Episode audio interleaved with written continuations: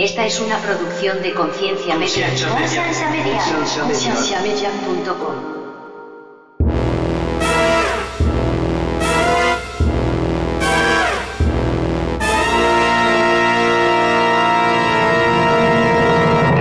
Hay iglesias sanas y hay iglesias tóxicas. No puedo meterlas a todos donde mismo, ¿ok? Ahora, Pero si usted le pregunta a todos los pastores del mundo cuáles son las sanas y cuáles son las Sí, la- la mía es la buena, todos la los mía es la pastores buena. van a decir que la mía es la buena. Es esa libertad de culto la que nos permite, por ejemplo, que el día de hoy yo pueda estar hablando de ideas progresistas y seguir siendo pastor. Porque si eso no existiera, ya muy bien. Ah, todos los cristianos del mundo tenemos una cosa que nos rige y esa es la Biblia. Ahora, Bienvenidos al programa de Conciencia, un programa que tiene como meta crear conversación y promover la autoeducación en las personas, enfocándose en preguntas y temas que por años han sido ignorados y vetados, y trayendo opiniones educadas y respuestas modernas a ideas tradicionales y pasadas de tiempo. Conciencia es una organización centrada en la existencia de Dios y en la necesidad de que las personas tengan las herramientas necesarias para poder defender aquello en que ellos creen.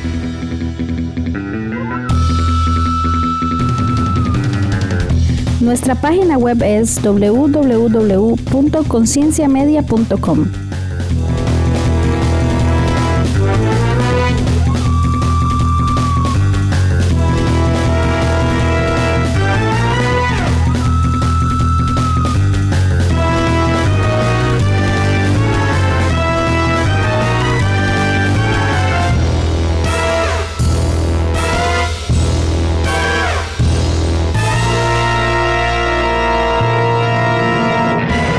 Hey, bienvenidos a Conciencia Podcast. Este episodio va a ser un episodio un poquito diferente. Y la razón es que se suponía que iba a ser un sinergia random, pero por errores de calendarios y cosas así, al final solamente nos conectamos Leo, Leo Lozano de Cosas Comunes, David López y yo. A última hora, por la temática que se hizo, por el formato, por la dinámica, eh, obviamente Leo y yo nos pusimos a pelear, entonces dijimos así como, no, esto suena más a conciencia que a sinergia. Por eso van a escuchar que la introducción es como bienvenidos a sinergia y sí, esto como sinergia y sinergia aquí, sinergia allá y al final nunca salió en sinergia. Eh, pero ya, solamente quería como que quedara claro. Eh, pero ya los dejo con la conversación. Hablamos de relativamente el rol del pastor. Antes de empezar a grabar, Andrés nos estaba platicando que tiene desde enero de no ir a la iglesia. A ver, Andrés, platícanos tantito y nos platican nada más así rapidito un resumen de eso. No, no, yo no he hablado con nadie. No seas, no seas maricón. Mejor empezamos, Dios. ahí ahí Uy, les enseño nice. el- Qué bueno. Ah, es ya quedó, Satán, mira. No, que no es Satán. Ya es un becerro. Es Yahvé, es Yahvé. Pues Yahvé, Tiene cuernos. No. Yahvé. man. De hecho, sa- ¿sabías que desde la crítica textual, en, cuando está el pasaje que leemos que dice que Moisés bajó resplandeciendo eh, en su rostro, en los textos más antiguos de hebreo dice que bajó con cuernos, porque Yahvé se representaba como un toro y bajar con cuernos era como que bajaste con toda la unción de Dios. la Así que es un chivo, es, es la representación antigua de Yahvé. Ya sabes que lo, lo de David es hacer enojar gente, Andrés. Entonces. Sí, me, me mandaron un mensaje. Me pusieron, oye, ¿por, qué no piensas en la salud mental de, todos los cristianos conservadores? Y yo, "Mm, apenas pienso en la mía. Deja tú, no, no te vayas tan lejos, más piensa en tu papá, lo vas a infartar, David. Esa Sí, su ¿qué dijo su papá? Esa es su estrategia para quedarse con la iglesia, infartarlo. No, no, no ha dicho nada todavía. Pero a- ayer grabé con Julio Navarro y estaba, su- subió una historia de cargando problemas o procesando problemas, algo así. Le dije, "E- es- ese fue el quote que apareció en el vientre de mi mamá cuando me estaba gestando. Muy buena, buena. Ok, venga, vamos a, a darle. ¿Estás listo, Andrés? Listo, listo. Ok. Amigos, amigas, gracias por acompañarnos en el episodio de marzo de Sinergia Random. Y el día de hoy estamos muy bien acompañados. Unos chihuahua cambiaron de último minuto los planes, pero tenemos aquí fieles, como siempre en este 2022, a Andrés Marín, que lo agarré con medio trago de, de juguito en la boca, pero buenas noches, Andrés. Sorry, hello. Hi. y por el otro lado, el buen David está por acá también, desde el bello Bajío. Así es, aquí andamos. ¿Qué onda? Nada, nada. Pues, mi gente, mire, ustedes no están para saberlo ni yo para contarlo, pero Bueno, bueno, bueno, pero también tenemos dando la bienvenida al buen Leo Lozano desde Austin, Te- no, ¿cuál Austin? Desde Houston, Texas. Ya te ando cambiando tu locación, compa. No, sí, Houston. Lo que pasa es que la voz de Leo no se pierde. Todo el mundo sabe quién es. gracias. No, pero que gracias, tiene, que tiene, que hay, hay que presentar a nuestro omnipresente de los podcasts. Ey, pues, pues gracias por la bienvenida, David. Eh, entonces, antes de, de empezar a grabar, está muy buena la plática que traíamos y este, chiva, cómo no, cómo no le piqué grabar antes, pero no se preocupen, mi gente. Aquí estamos para darles el chisme completo y va a estar buena, va a estar buena la plática porque David y yo estamos en contra de Andrés para variar. Como siempre. Qué vida más difícil. Se te ha caído. Yo no sé por qué rayos me pongo yo en estas situaciones siempre. Es como que soy masoquista. Sí, yo creo que sí. Pero entonces, vamos a hablar ahorita de autoridad pastoral. Entonces ya saben, ya nomás con eso saben que esto se va a poner bueno porque Andrés está aquí. Pero esto comenzó porque Andrés estaba sacando de su ronco pecho, eh, este nos estaba diciendo que tiene desde enero, más o menos, que, que por causas de, de COVID y No, de diciembre. desde diciembre, fíjate, peor aún. No, pero es allá en Los Ángeles se, se vino una cadena de, de Omicron bastante fea y pues por ahí pausaron un poquito, pero después, oye, pues ya estamos en marzo y aquí como que pues, pues ya está como que todo normal y qué onda, qué hacemos. Empezó a hablar con su señora esposa y pues está así como que, ay, pues no sé, andan así como que entre que sí, que no y que lo que sea. No nos platica que... Eso era secreto. Eso yo se los dije a ustedes dos. No, no, no. Aquí no hay secretos, usted lo sabe. Entonces, ah, sí es cierto. No, pero tu gente no escucha esto. No sé, tal vez sí. Yo los, yo los promociono también en mi página personal. Bueno, o sea, entonces- tal vez no. Me extrañaría mucho que al- alguien los escuche, honestamente. Si, si, si, eh, si en mi iglesia tengo años de no hablar de teología porque nadie quiere hablar conmigo, entonces hay grandes posibilidades de que nadie lo escuche. por amor a usted, voy a editar eso y no voy a hablar de eso. Lo voy a presentar no, diferente. no, no, déjelo, déjelo. Está bien. Seguro. No quiero yo Sí, sí, está bien. relaciones. Total. No, no, no. Andrés dice que no editamos, así que no vamos a editar. Está bien. Entonces, sus hijos se empezaron a involucrar en, en una iglesia y los hijos están teniendo un tiempo increíble en esta iglesia, pero Andrés está así como que, pues no sé, yo no sé si, si me voy ahí o no. Y a David y a mí nos dio mucha curiosidad esta iglesia. Entonces, pues le, le pedimos el nombre y todo y aquí empezamos a Y ya estoquear. empezaron a... Sí, sí, sí. Qué Nos metimos aquí a man. checar. No, no, no, pues para, digo, porque queremos, Mike, no queremos que llegues a un, a un lugar A ver donde la foto cosas del raras. pastor, a ver la Te queremos foto de... cuidar que sí. Thank O sea. Queremos ver que no llegues a un lugar más fundamentalista del que ya estás. No, deja tú, yo, yo, yo estoy preocupado. Yo no quiero que llegues a una iglesia donde el pastor se parezca a David. Entonces, Imagínate, no, no, no. ¿Qué- qué Y yo más bien rogándole a David que no deje el pastorado, men, porque ocupamos más como él. Tú, es más, en un, en un poquito tiempo, tú vas a ser el, el anciano principal de la iglesia. Tú vas a ser el principal ahí supporter. A Eh, ver si me para- aguanta David. bueno, ¿Saben qué es vacilón? ¿qué? Yo me acuerdo como en, en el 2005, en el 2006, yo estaba en una iglesia, yo estaba joven, tenía tal vez 24 años, había un No, señor pensé que ibas a decir que tenías pelo. también, había un señor que viéndolo bien y acordándome, ese chaval estaba en plena construcción, era, ah, si- lo único que quería hablar era de crítica al sistema, de... Y yo lo odiaba, me, me caía tan mal. Y yo hablando con mi esposa hace poco, yo le decía, brother, yo soy esa persona, se llamaba, me acuerdo, se llamaba Mario Galeano. Y ese Saludos, señor, Mario. toda la iglesia lo detestaba y lo odiaba porque él quería ser parte de la iglesia, pero cada vez que había alguna actividad, él levantaba la mano, él opinaba, él ponía a pelear a la gente, él qué persona más difícil, brother. Yo me convertí en él. Ese soy yo. Y me da tanta tristeza pensar lo, lo mal que lo vi, lo mal que me caía. Y, y pobrecito, man. Y te Pero lo bueno. hemos dicho, que te has convertido en lo que juraste destruir. Y es que así pasa, Mae. Pero bueno, eso no es el punto. La cosa es que viendo la, la página web de la iglesia, de la futura iglesia de Andrés, eh, empezamos a ver ahí de que su misión, su visión, de qué se tratan, en lo que creen y todo esto. Y llegamos a una parte donde habla de el rol del pastor. Y Andrés se empezó, ya se imaginarán, no, ¿qué es eso? Eso está mal y que no sé. Y David y yo así como que, más, se lo leo. a ver, por Aquí favor, dice, en español. Eh, eh, en la página de la iglesia, traduciéndolo, dice, nosotros creemos que el rol del pastor es, o es guiar a las ovejas a una salud espiritual. Entonces mi comentario es así como, ah, no, ya empezamos mal. Entonces continúa. Y David y yo estamos de que, pues más, que ese es su trabajo, pues que quería. Y Andrés empezó a quejar, no, que no sé qué, que, que, que ya. Y hace poquito, no sé, hace un día, dos días, tres días a lo mucho, el respetadísimo y queridísimo Jaguar, este, yo sí lo quiero mucho, yo lo respeto mucho, es mi amigo.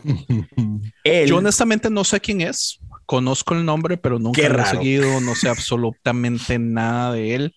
Y estos, mm, digamos, ese post que él puso a mí me lo hacen llegar gente. Exacto. que de hecho salió en el grupo de ustedes, pero de todas formas me lo mandaron por privado, oyentes de conciencia, Ujú. porque muchas de las cosas que a veces salen así en la página de conciencia son porque gente, Gente que te- escucha me los manda así como, vea, para que se enoje.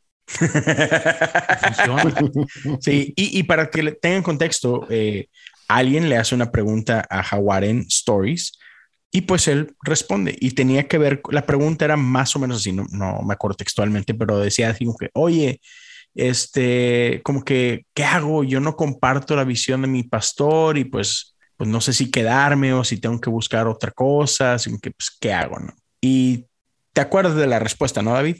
Para ya callarme. Yo de hecho la tengo aquí. A ver. Yo la tengo. La respuesta de, de Daniel fue, es la pregunta del millón. Y dice, tú estás para seguir la visión del pastor. Tu pastor no está para seguir su visión.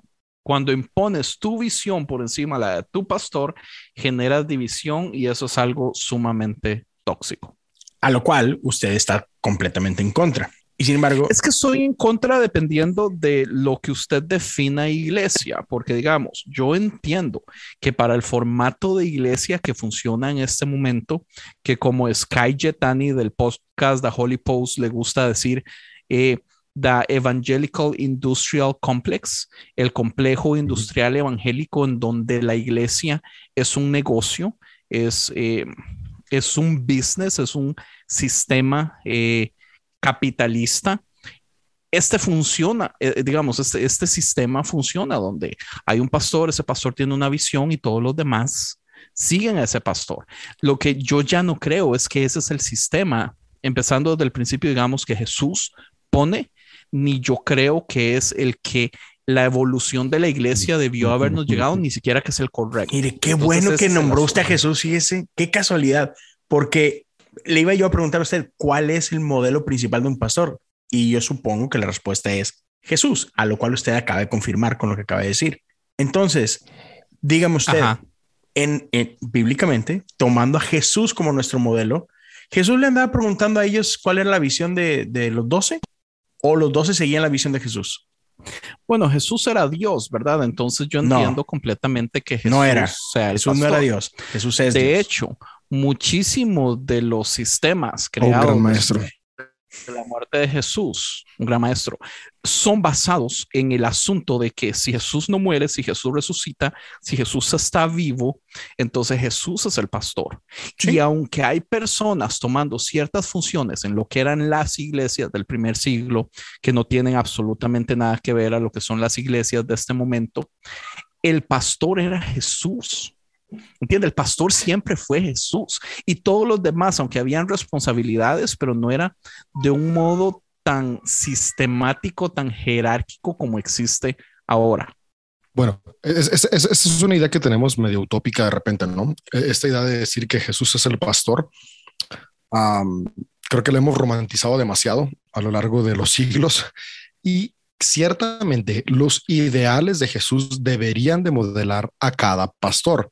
Sin embargo, una realidad que podemos ver incluso mucho antes de, hablar de los padres de la iglesia, si lo vemos desde, desde los textos neotestamentarios, es que ya había pastores, por ejemplo, Pedro dirigiendo una comunidad en, en la de Jerusalén, Santiago también que estuvo ahí, eh, tenemos a un Pablo, tenemos a distintos eh, líderes eclesiales que cada uno tenía su propia visión, por, eso fueron los concilios, porque discutían, a ver, yo tengo esta visión, yo tengo esta otra, yo tengo esta otra, ¿cuál va a ser? Y al final de cuentas todos estaban reflejando de cierto modo las enseñanzas de Jesús desde su paradigma. Entonces, pues desde siempre hemos podido ver cómo, cómo si ha habido liderazgos y que al final de cuentas liderazgos son marcados por el pensamiento de, digo, comunidades, organizaciones son marcadas por el pensamiento del líder de dicha comunidad. Yo, yo siento un problema aquí grande y es la Biblia habla de muchos predicadores y podemos ir y buscar listas de muchos predicadores, pero un predicador no era lo mismo que un pastor en ese tiempo. Después hay mucha gente que dice, bueno, pero es que ya existía el sistema eclesiástico y la jerarquía aquí y allá, y los, los judíos tenían a la sinagoga y la sinagoga tenía a sus líderes y a sus rabís y todo eso. Sí, sí, yo todo eso lo entiendo. Pero todo eso no son iglesias y pastores, o sea, son cosas diferentes. Estamos hablando de cosas diferentes. Los predicadores no necesariamente son pastores, pero digamos, muchas personas que quieren traerme a que en el primer siglo ya existían pastores y el sistema eclesiástico como conocemos en este momento, lo que me mencionan son predicadores pero predicadores no, necesariamente eran pastores. No, señor. es que desde, los datos que tenemos, desde los datos que tenemos en los textos no testamentarios, podemos ver que, por ejemplo, eh, el personaje de Pedro, de Santiago, de Pablo, no eran nada más predicadores, eran líderes, er, eran, eran clero de esta nueva organización que estaba surgiendo, que fue conocida como la Organización del Camino. Y, y ellos eran encargados, por ejemplo, incluso podemos ver un pasaje, creo que está en Hechos, por acá el pastor Leo podría corregirme, donde, donde al final de cuentas ven que hay mucho caos y dicen, a ver, vamos a, buscar diáconos, a buscar hombres que se puedan encargar del, servicio social para nosotros podernos dedicar a la enseñanza y a la oración. ¿A qué, ¿A qué se refiere? O sea, es, nosotros tenemos que estar enfocados en la visión, en el cuidado de la salud espiritual de la comunidad y necesitamos el tiempo para poder hacerlo. Y lo social es muy importante, pero necesitamos trabajar en equipo para que otras personas hagan eso mientras nosotros cumplimos las funciones de liderazgo. Entonces, ese es un pequeñito ejemplo de cómo podemos ver a lo largo de los textos espirituales e, e, este orden, ¿no? Yo lo que veo en este caso, digamos, es que eh, una de las cosas que estábamos hablando antes de empezar a grabar, y aquí es donde Leo se dice, ¿por qué rayos no hemos empezado a grabar? Eh, cuando menciono yo la diferencia, digamos, de comunidades a iglesias, donde yo digo, sí, si la iglesia es este sistema capitalista que vende un producto, que todo está bajo los hombres de una, eh, perdón, bajo los, por encima de los hombros de una personalidad, donde la iglesia es el pastor, donde si ese pastor falta, la iglesia, la iglesia se va al carajo. O sea, digamos, ustedes lo que me decían es, pero entonces, ¿qué es lo que usted quiere? Yo le digo, es que para mí, digamos, una comunidad con personas que, que se reúnen, que se aman, que, que, que hablan, que invierten tiempo, que se ayudan, se va, eh, no, eh, es que, ¿cómo es que una comunidad automáticamente se convierte en, en, el formato de iglesia popular en este momento, para mí son dos cosas diferentes. Entonces, digamos, eso que usted me está diciendo, David, de este orden, yo lo entiendo cuando estamos hablando de comunidades grandes, cuando estamos hablando de comunidades que tienen más de 10, 15 familias, por supuesto que se ocupa un orden, pero, es que ese orden tampoco es, dale. Es que mira, usted se me está yendo por la tangente y nunca me contestó la primera pregunta que, que de usted. ¿Cuál pregunta me hizo? Yo ni me acuerdo que me haya preguntado. Eh, no, ¿cómo fregados que no? Cuando te dije, cuando te pregunté acerca de Jesús y te fuiste por todos lados, menos respondiste lo que yo te estaba preguntando. O sea, o sea, tenemos, estamos todos de acuerdo que Jesús es el, es el pastor y usted fue algo que hizo y recalcó sí, sí, correcto. Ok, Jesús era seguido por 12, ok, 12, 12, esa era su comunidad, así, usando tus palabras, esa era su comunidad. De hecho, 12. era seguido por más. Sí, pero totalmente. Los textos bíblicos. No, no, no mencio- Les hay- etapas. No, no, no, no. Es que hay etapas. Les gusta hacer el asunto a 12 como para buscarle cierto orden y todo, No, no, no. pero es eran, que eran docenas de docenas, bro. No, sí, pero es que es como toda organización, hay niveles. O sea, tenemos a Jesús, que es la, aunque a muchos no les gusta, el sistema piramidal y el sistema jerárquico, la realidad es que sí existe y siempre ha existido. Tenemos a Jesús, que es la cabeza, es el pastor. Jesús tenía el grupo de tres, así que era su grupo más. Pedro, que es el unido. primer papa. No, no, espérame, no, no, no, no, no empieces a revolver aquí. Jesús y Jesús tenía tres: Pedro, Andrés y am, ¿quién era? Pedro, Andrés y Juan. Probablemente. Después estaban, ok, los 12, esos tres más los otros nueve, 12. Y sí, después era seguido por otros cientos. Y, y luego tenías a las multitudes, o sea, sí. Pero aún en el grupo más selecto, con quien Jesús pasaba el mayor tiempo, eran nada más 12, 12 y Jesús, ¿ok? Aún en ese grupo más pequeño, 12, había una jerarquía, Andrés, y había un pastor. Y estos, era una comunidad, no era una iglesia. Y en esta comunidad había un líder, se llama Jesús, es el pastor, ¿ok? Entonces, sea un grupo chiquito en casa, o sea una iglesia de 100 personas, o sea una mega iglesia de 4 mil, 5 mil, 10 mil, se necesita de un pastor. Y ahora, precisamente e- en nuestra actualidad, sí, Jesús es el pastor, es a quien seguimos, pero no nos hagamos mensos. O sea, necesitamos a Yo alguien que nos ejemplifique quién es este Jesús. No ocupamos a nadie el- que nos No, claro que sí, Mae, Claro que sí. Claro que sí. Porque si no, ¿por qué le pidió Jesús a Pedro, hey, encárgate de estos? Yo me voy y les voy a dejar a mi espíritu, pero a ti te dejo este encargo. Cuida mis ovejas. llaves. Cuida mis ovejas. Si es necesario, aunque no le guste, cuida mis ovejas. Y entonces, ¿cuál es el rol del pastor que tanto le molesta a usted? Explíquemelo. O sea, no, no, no me diga qué es lo que le molesta. Eh, definamos. Yo Y David, problema- David hizo creo esta, que- pre- espérame, yo- espérame. yo David creo que hizo esta pregunta. ¿Qué entiendes? ¿Cuál es el rol del pastor? Ok.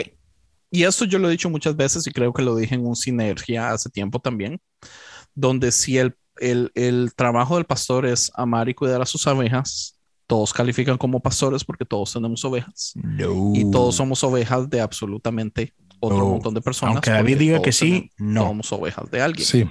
No. Déjenme les digo, déjenme les digo qué pienso. Creo, creo que los seres humanos en, en las cuestiones de la espiritualidad nos hemos perdido en cuestiones de términos. Y eso lo platicábamos el otro día en el grupo de podcasters, ¿no? Como, como la iglesia es una cosa y la organización eclesial es otra completamente distinta. La iglesia son las personas y las personas pueden reunirse en comunidades del tamaño que sean y la iglesia, que son las personas, están llamadas a, a cumplir la misión en cualquier lugar que estén, independientemente de la doctrina a la que sean afiliada, la denominación a la que sean afiliados. Y por otro lado, tenemos las organizaciones eclesiales que yo les veo un valor muy grande. Digo, si no, no sería eh, coach espiritual o pastor, porque pues, qué sentido tendría si no, no le diera valor a la, a la comunidad espiritual, pero Ujú. son organizaciones. Y creo que ahí mismo también eh, le- romantizamos el término de pastor, ¿no? Y, y yo sí creo ahí lo que dice Andrés, ¿no? Que pastor es quien cuida de, por lo tanto, todos Finally, somos pastores. David, Sin embargo, después de El tres episodios de sinergia, limitado. al fin me da No, la razón en algo, cabrón. Bueno, voy, que- quiero dejar no, no, terminar a ter- David y luego Déjalo a que termine, David. Sí, Déjalo sí, que sí. termine. Lo voy a dejar el término terminar. pastor se ha limitado al líder de la organización en Sí. algún momento. Y, y creo que esto tiene que ver con, con las cuestiones, ah, no sé, no, no me he puesto a, a estudiar ese, ese punto, pero asumo que tiene que ver con, con la, la reforma protestante, donde nos tratamos como de diferenciar de nuestros hermanos católicos que tenían otros nombres Ujú. como obispo, padre, eh, El cual hicimos un Ah, pésimo trabajo. cardenal, etc., etc., etc., que eran términos de liderazgo clerical. Y lo resumimos todo a pastor, tomando una función que es para todos y lo limitamos a el líder de la organización. Yo creo que organizaciones tienen que tener líderes y al final de cuentas recordar que las, la misión y la tarea de este líder sí es llevar la visión, cuidar la salud espiritual, pero al final de cuentas todos los seres humanos somos pastores, que de cierto modo lo enseñamos, ¿no? Siempre decimos que los padres somos los pastores de nuestra casa y que en, en ca- ca- cada grupo tiene como eh, dos, tres personas que cuidan de los demás. Y, y también decimos, ¿no? Cada uno somos responsables de, de ver por el bienestar de los que nos rodean, que eso sería como la idea de pastor, estar viendo por el bienestar de los demás. Entonces creo que como como cerrar la semántica a pocas palabras ha causado todos estos conflictos de repente a lo largo de la historia, ¿no? Reducir el término iglesia tanto para la comunidad de personas como para la organización y reducir el término pastor únicamente para el que dirige la iglesia, como que ahí es donde, donde se ve el rollo. Y después los pastores nos enojamos cuando nos dicen, es que eres el CEO de la organización. No, no, no, no, yo, yo no soy CEO, yo soy pastor. Pero pues nuestras funciones son muy similares a las de un CEO. Entonces, como que por ahí va, va, va la, la, confusión que de repente genera conflicto, creo yo. Ahora, eh, sí, pero aquí te va un pequeño detalle. Y es que uno de los problemas radica cuando no entendemos, para empezar, cuál es el rol del pastor. Porque cuidar de la gente es uno de muchas cosas que tiene que hacer un pastor. Entonces dice Andrés, no, pues es que el rol del pastor es cuidar y, y, y pues es que todos tenemos que cuidarnos. Wow, wow, yo no dije que cuidar. Sí, sí dijiste ahorita. Cuidar y amar. Por eso, cuidar y amar no es el único rol de un pastor. Ahora, gente, Madre, pero espera, usted espera, puede espera. dividir. No, tiempo. No, no, no. ¿Qué no, hace no. un padre? Cuida y Tiempo. ama a sus hijos. Y pero eso no es y lo único que hace un padre, es ¿verdad? muchísimo más, por supuesto Exacto. que no. Pero eso es un, un- eso Espérame. es un Espera, tiempo, tiempo, tiempo. para abrazar No, es que esto es importante, lo Andrés. que No, conlleva. Perdóneme, pero no. Po- Y esto es importante, ¿ok? No, perdóneme usted, pero no. Y es que cuando hablamos lo que se me hincha y, y nos olvidamos de la Biblia, No está, sea vulgar está tampoco, difícil. Trato, trato, pero ni modo, aguántese. Entonces, sí, todos nos podemos amar y todos nos debemos amar como cristianos, como gente, punto. Todos nos podemos cuidar, sí. Nada más que el rol del pastor no es exclusivamente el de cuidar y el de amar a la gente. ¿Cómo se ve como pastor cuidar y amar a la gente? Pues tiene que enseñar de manera correcta, tiene que predicar, que no es lo mismo enseñar y predicar, tiene que cuidar, tiene que ejercer autoridad. Todas estas cosas son parte de las funciones de un pastor. ¿Dónde encontramos esto? Mm, déjame pensar. Ah, Todas sí, esas en la Biblia. son también cosas que hace un padre. Sí, mae, ¿Qué hace eso. Nada- no- que aquí no ama? tiene nada que ver el padre, ¿ok? Por supuesto que tiene. Vea, No, le- mae. A partir le de voy a decir mañana voy a cambiar No, el no, no. podcast de un pastor progre a un padre progre. Sí, mame, tiempo, El mae. problema no, que no, usted no, tiene no, aquí, no revuelva cosas, Leo, por favor. es que usted como pastor Ajá. se ve en la necesidad de defender su No. posición. Mae, y- yo lo único que estoy haciendo y es qué es lo que dice la Biblia al respecto, no qué pienso yo. Y ese es, eso es lo que hace un pastor. como si la Biblia fuera súper clara. Es que ese es el problema. No, es que sí, en esto sí es claro, digamos, Es que sí es claro. de Leo. Usted está defendiendo a muerte lo que usted es. Entonces, sí, sí. Pero ¿por qué, eh, mae? digamos, el ejemplo. ¿Con qué porque- autoridad lo hago? Porque su, no, no es autoridad, es Sí, identidad. No, El problema de que yo hable mal del pastorado es que le está tocando su identidad no, y su mae, ego. pero lo que yo estoy Es hablando es de lo que dice la Biblia. Lo que Cuando- estoy hablando es de lo que se le ocurre, nomás porque sí. Esa es la gran Sí, diferencia. Cuando un jaguar viene y dice lo que dice, o sea, es que por eso el, el, el, el subtítulo que yo le puse cuando tiro la historia de jaguar es típico, un pastor defendiendo eh, la autoridad del pastorado, porque, o sea, eh, el asunto es esto, Leo, su posición de pastor hace que en este asunto usted esté tan bias porque eh, no es solo un asunto de definiciones, es un asunto de identidad. Entonces yo lo entiendo, ¿entiende? Yo lo entiendo, yo sé que esto es en lo que se ha convertido en la iglesia, yo sé que, que usted pertenece a una y la iglesia Sí, usted le mae, da un pero se le olvida que yo no nací pastor, mae. Yo tengo dos años de ser pastor. yo sé y Leo, tengo, y ¿hace tengo cuánto quiere 40 usted de ser parte pastor? de una iglesia y en los cuales yo he Sí, vivido. pero es que este tipo principio. de cosas, mm, digamos, mi problema con, con, con eso del pastorado es que como es un sistema, digamos, la iglesia, eh, eh, este sistema de poder, eso yo lo he dicho un montón de veces, mi problema usualmente es con el poder. Mi Lo entiendo. problema grande en lo, que la igle- en, la, en lo que la iglesia se ha convertido, en lo que los pastores se han convertido en este momento, es por el sistema de poder, esta autoridad que se le ha dado a una sola persona. Todo está en los hombros de una Entiendo. sola pe- persona. Sí, sí, no. Ok, sí, no. E- Entiendo su punto. Ok. Y es ahí donde hay, hay. Tenemos que partir de aquí. Hay iglesias sanas y hay iglesias tóxicas. No puedo meterlas a todos donde mismo. Ok. Ahora, Pero si usted le pregunta a todos los pastores del mundo cuáles son las sanas y cuáles son las Sí, la- la mía es ones, la buena, Todos la los mía es la pastores buena. van a decir que la mía es la buena. sí, Claro. Ay, ay, tenemos un pero problema ahí le va, ahí de desde el ahí le va, ahí le va. Dígame usted Sí. una deje- mala, Leo. Permítame, permítame, permítame, permítame. Porque no me quiero, tu- nos, nos podemos ir a mil partes de Grace, aquí, no sé qué. pero no es eso, mae. Vale, vale, ah, no importa, veces una maldición. No importa lo que usted piense, lo que yo piense, lo que yo pueda decir, ¿ok? Porque Lo que importa es lo que dice la Biblia, porque la Biblia es la palabra de Dios. Sí, claro que sí. Tenemos algo en lo que nos basamos. O sea, tenemos algo en lo que nos basamos. Todos los cristianos del mundo tenemos una cosa que nos rige y esa es la Biblia. Ahora, entiendo que usted la puede Yo interpretar hubiera pensado que es el Espíritu Fíjate, Santo, ¿verdad? Yo, yo- yo iba a decir que. Sí, yo mae, creo no, que- no, pero no, no, no Bueno, caigamos en no, cosas es la Biblia. Está bien, O Leo. sea, sí, la Biblia es inspirada por, es la palabra inspirada de Dios, mae. O sea, no caigamos en esas falacias estúpidas, ¿ok?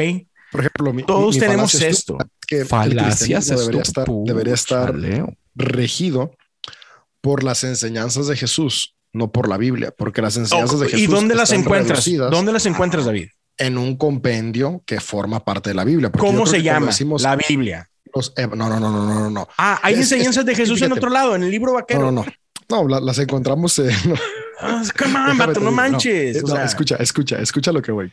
La cosa es que decir que el fundamento del cristianismo está en la Biblia es ampliarlo a las enseñanzas de Jesús y un montón de personas más. Aún así, de Jesús son las perspectivas de otras personas. Yo creo que la, el fundamento del cristianismo y del liderazgo cristiano debería estar fundado en Jesús, que está en los evangelios que forman parte de la Biblia y todo lo demás. Todo estás lo diciendo demás- lo mismo, vato. No, no es lo mismo, man. Sí, no es lo mismo. Jamás, Sí, sí, No, sí, no, sí, no, sí. porque, porque por Totalmente. ejemplo, porque por ejemplo, don- tom- tomar- ¿quién, tomar- quién fregados tomar- se- a quién se le ocurrió la Biblia? Vamos, Ah, 1.0, cristianismo 1.0. ¿A quién se le ocurrió la Biblia, vato? ¿A quién se le ocurrió la ¿A- Biblia? ¿A quién dice usted? ¿Al el primer Espíritu Santo? testamento se le ocurrió a los líderes. Lo que hoy tú conoces como la Biblia, David. Al primer se le ocurrió testamento es un producto concilio. Otra vez. de Edras y Exacto. sus editores. No, no, no, no, no, no. Otra. ¿A quién, David? a un concilio de padres de la iglesia. Exacto, gracias. ¿Y de dónde sacaron eso, vato? De la Del necesidad Espíritu de tener Santo. un canon formado para poder darle Sí. validación a los dogmas y doctrinas que estaban teniendo fuerza Gracias. en el Ok, momento. entonces, solamente a hay los una- dogmas Andrés, y doctrinas espérame, Andrés, que ellos espérame, Andrés. querían.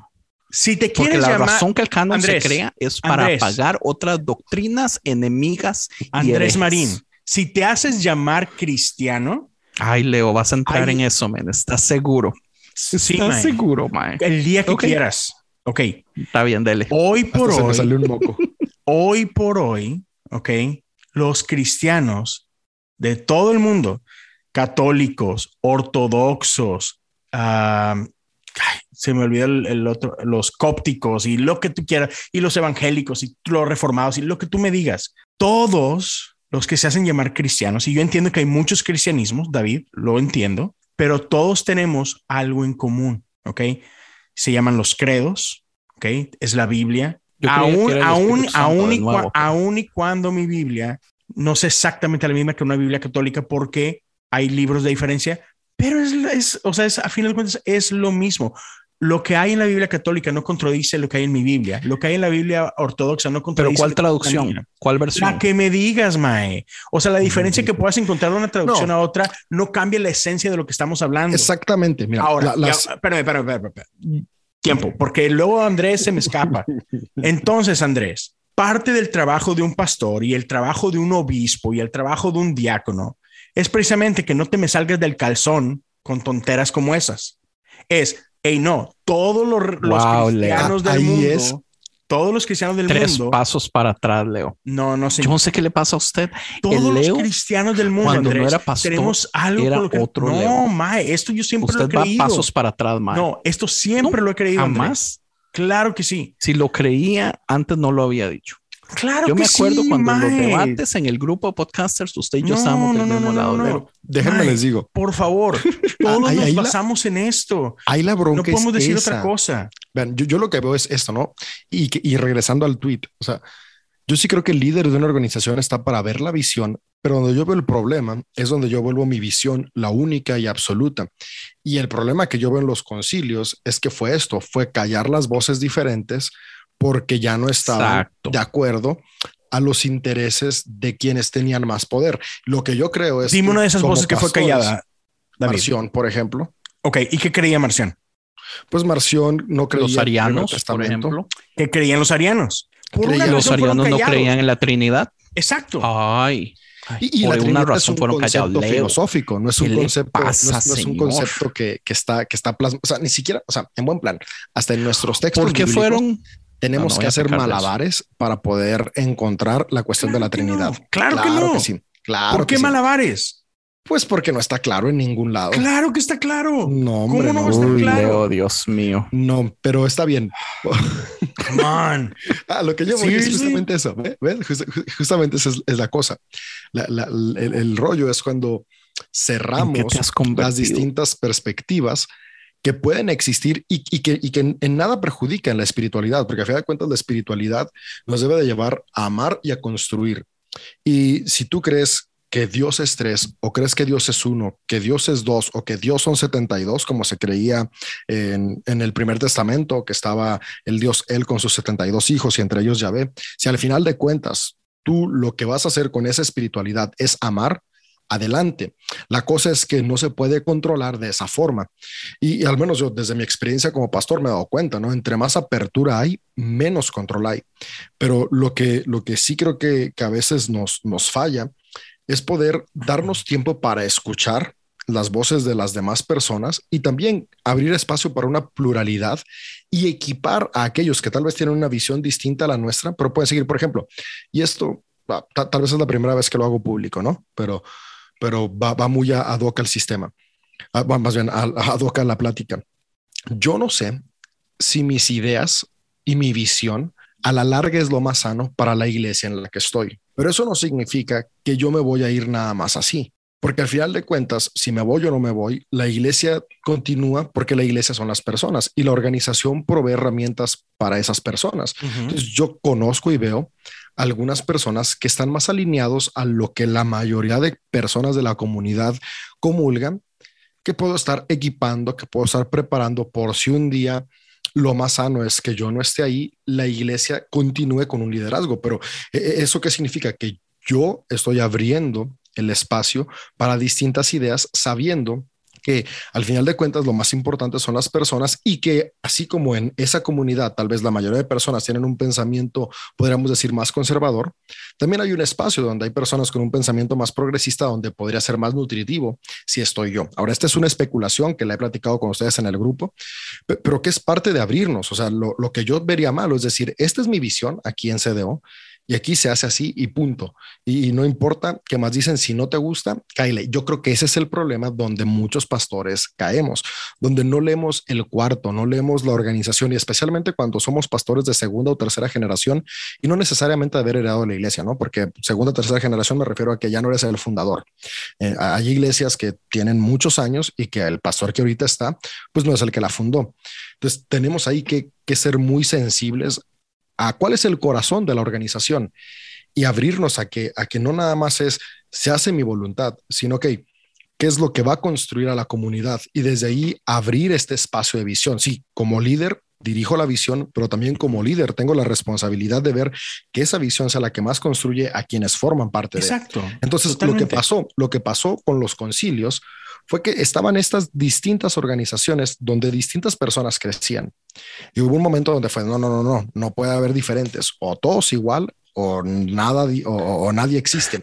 Y es donde se comienza a perder mucho de esta eh, esencia de libre pensamiento, esta esencia donde, donde todos podemos construir desde una base en común y la base en común, que era la enseñanza de Jesús, que es la virtud del amor, la sustituimos porque lo común fueran credos y dogmas. Ahora, credos y dogmas son buenos, pero creo que nunca deben estar por encima. Sé que este no es el tema. Sé que este, y yo estoy de acuerdo. Amor es, es el lenguaje principal y es el mensaje central. Amar a Dios, amar a la gente. Estoy de acuerdo 100% Amarse a contigo. uno. También. Pero, pero el orden sí importa. Y tú, yo sé que tú tienes un orden diferente al mío. Está bien. No, no es el tema ahorita. No es el tema de hoy. Pero, pero mi querido David y mi querido Andrés. Jesús Adrián Romero dice que Tiempo. Tiempo. Entonces, la cosa es que cómo entendemos a Jesús importa. Y a final de cuentas, estos concilios y la razón por la cual es ciertas voces fueron calladas es porque su entendimiento de Jesús tenía implicaciones en toda nuestra teología.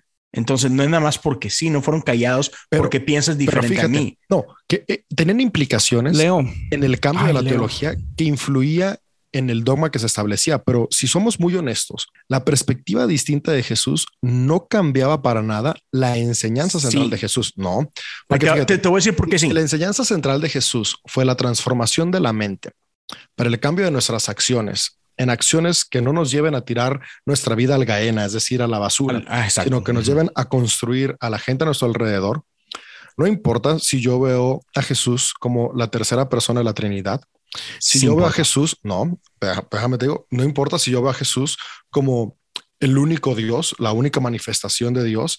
No importa si yo veo a Jesús como un gran maestro. Al final de cuentas, que, que no tenga nada de divino, al final de cuentas, si yo vivo sus enseñanzas, tengo la transformación que él modeló y que él enseñó. Ahora, importa porque cambia por completo el concepto del dogma y de la doctrina, que son necesarios y válidos Leo. por las distintas etapas de la vida, pero la esencia de la transformación que vino a modelar Jesús no cambiaba para nada No, pero te voy a decir por qué sí importa, David. ondas. Te voy a decir por qué sí importa. Porque tú me puedes dar un buen consejo, David. Ajá, Eres David ajá. y tienes una- y, y tus palabras tienen el peso de tu experiencia, de, de lo que has Ujú. caminado, de quién tú eres. Las palabras y las enseñanzas de Jesús importan y tienen el peso que tienen, no simplemente porque Jesús era una persona moral o porque era una persona inteligente, tienen el peso que tienen porque es Dios. Y Eso sí el- importa. No, y fíjate, y justamente, justamente creo que parte de la, de la doctrina de la deificación de Jesús, que es muy importante para la fe que compartimos, Sí. era importante porque si Jesús era el Mesías y ya nos, ya nos fuimos para otro lado, bueno, eso se llama sinergia random al final de cuentas.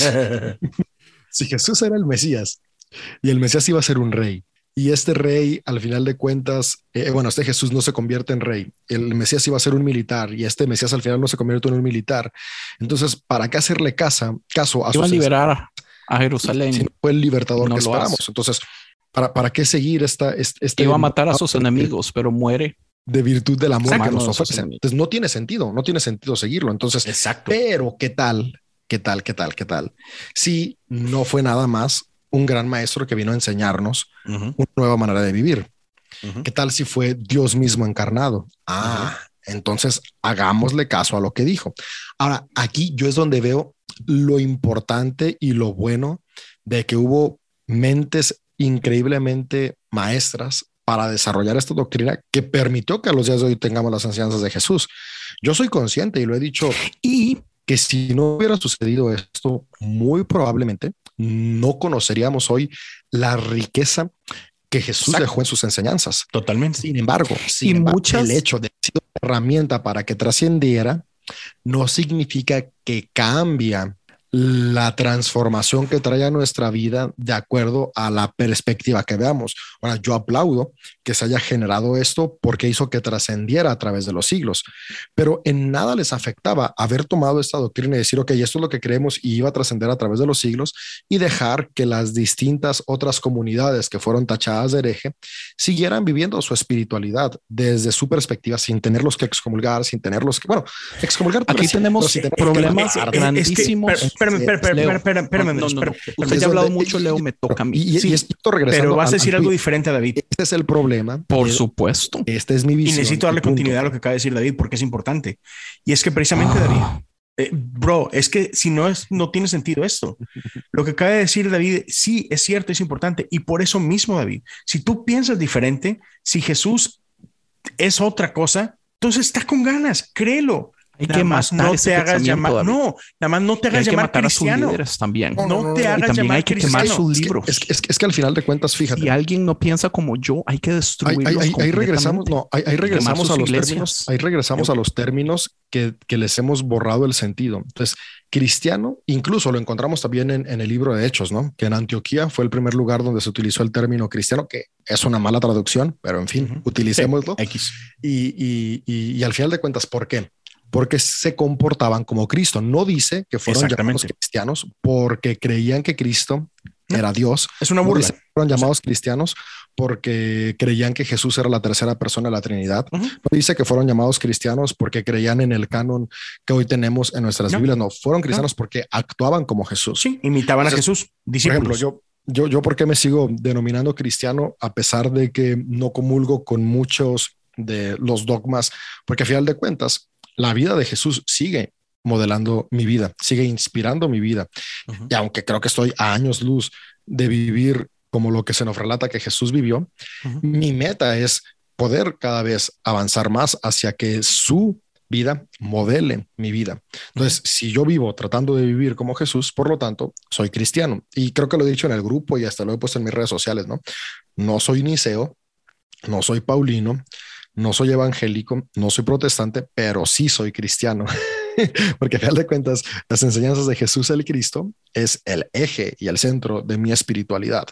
Y, creo que esa es la parte que, se le robó a muchas personas, ¿no? Que, que eran cristianos del siglo, finales del siglo I, eh, siglo II, siglo III, siglo IV y hasta nuestros días, que por ir fuera de la caja del dogma predominante, se les fue expulsando. Y, y, y incluso hasta por eso existimos los evangélicos, ¿no? Porque un día dijimos, no, no, no, no podemos estar en la caja del molde de nuestros hermanos católicos y salen los protestantes. Y luego en los protestantes es, no podemos estar en la caja de Pero nuestros te fijas la coherencia, al menos ahí, David. Te fijas la coherencia de Coherencia. eso, coherencia. ¿Qué pasó? Eh, Lutero y otros más junto con él es, hey, no cabemos en esta caja. ¿Qué hicieron? Hey, respetaron, respetaron la herencia católica. Así es, Vamos sí. a hacer algo diferente. Ujú, Está así bien. es. Adelante. Es- es- eso, eso yo creo que es lo importante. Pero fíjate, pero lo hicieron diferente manteniendo el término cristiano. O sea, es cristiano de católico romano, cristiano luterano, cristiano calvinista. O sea, el cristiano se mantiene. Y es, por ejemplo, donde yo me en este momento donde me siento más o menos que creo que encajo es cristiano progresista. Además, te voy a decir una que cosa: la la, la diferencia entre los luteranos y, y los, los protestantes y todo esto, sus problemas o sus diferencias no eran teológicas, eran, eran de práctica de iglesia. Lo que, lo que las dos mm, cosas había por ahí. eh, las diferencias Y- y- compartimos Y, mira, quizás 95-99% de la teología católica. Ajá. Creo, creo que también tiene que ver que, que eres pastor de una iglesia que abraza la catolicidad, lo cual, la, bueno, creo que sí, ¿no? Sí, sí, sí. Lo Muchísimo, cual yo, yo, yo en realidad respeto un buen. De hecho, incluso aunque soy pastor progresista, dentro de mi comunidad, yo estoy procurando regresar muchas cosas de la catolicidad, ¿no? Cos- Cosas tan sencillas, pero que yo las creo tan trascendentales como a la Santa Cena llamarla comunión y Eucaristía. Ya. Eh, eh, a, a- a los sacramentos llamarlos como sacramentos, ¿no? Y explicar a las personas qué significa un sacramento. O sea, es- esas cosas Riquísimo. Yo, yo creo que es parte de la riqueza de la organización religiosa que permiten que los seres humanos conectemos con, con las cosas. Sin embargo, eh, creo, creo que esa, esa es la parte ¿no? donde podemos respetar, podemos tomar lo que sigue nutriendo y al mismo tiempo, por así decirlo, mantener el apellido aunque tengamos otro nombre. ¿Por qué? Porque el eje y el centro sigue siendo Jesús. Cómo vemos a Jesús, cómo interpretamos los dogmas y doctrinas pueden cambiar, pero el centro sigue siendo Jesús. Andrés, perdón, tienes rato queriendo hablar. Mm. Se ha dicho tanto que ya ni siquiera sé Qué por dónde bueno. entrar. porque regreso al punto. O sea, nos fuimos por una tangente horrible. Sorry a toda la gente. Gracias, David. por La todo. audiencia. Sí. Igual iba a decir algo, pero Yo sé. Leo me quitó la palabra. No, no, no, pero Entonces, te, te la voy a dejar a ti, Andrés. Pues otra vez, pero vamos al punto en el cual comenzamos. ¿Cuál crees que es el rol del pastor? O sea, porque todo lo que ha dicho David, o sea, y, y cuando dio el ejemplo de su papá y de su iglesia, es, es que es eso, Mae. O sea, a final de cuentas, eh, eh, tu papá fue el que fundó tu iglesia, ¿no, David? Sí. Ok. No, Y- fue el abuelo. No, no, mi abuelo tiene su iglesia y mi papá fundó su iglesia por cosas similares, ¿no? O sea, mi, mi abuelo tiene, es de una corriente más conservadora y mi papá era progresista para sus días, así que él dijo, no, pues ahí entonces no lograron ve. la sinergia que estamos Y entonces ve, o sea, tu papá entiende que tiene un llamado, ¿ok? Y tiene una visión de qué es lo, qué es lo que él busca en su iglesia.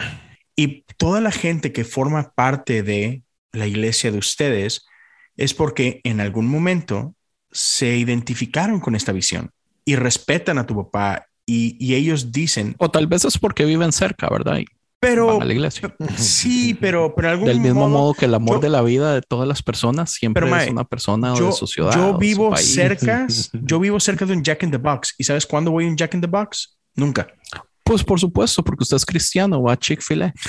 Exacto. ¿Por qué? Porque eso es lo que me gusta. Entonces, el hecho que es- si llevan ahí años, no es nada más porque está cerca, es porque han comulgado, si no es con todo, con mucho de lo que hay ahí, ¿no? Y, y es que es eso, Andrés. O sea, a final de cuentas, No, jamás, Leo.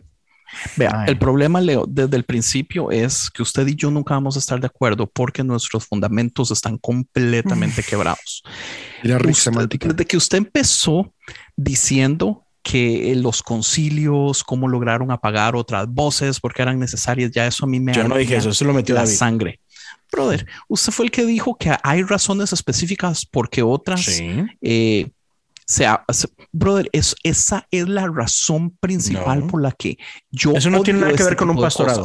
Es puro poder, brother. No, no, Eso pero no es el el pastor. Es que No, tiene que tiene todo que ver porque es en lo que se convierte. No. En aquel tiempo existían los no.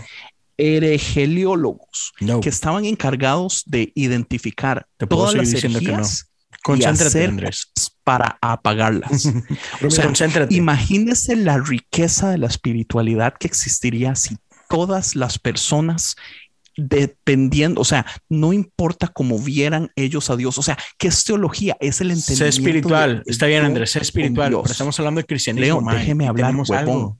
Déjeme No, hablar. Es que Sí, el concéntrate. cristianismo existe porque el poder apagó un montón de voces y, y, y destruyó documentos. Brother, obvio, obvio que usted va a creer que todos son malos cuando sus enemigos son los que escribieron porque son malos, porque nosotros no tenemos cero documentos de trata de todas eso. esas Andrés, líneas de ideologías religiosas y, y opiniones. eres parte de una iglesia, ¿verdad, Andrés? doctrinas. eres parte Pues de una soy iglesia. parte de una iglesia porque esa iglesia fue la que ganó porque utilizó su poder para apagar otras voces, Leo.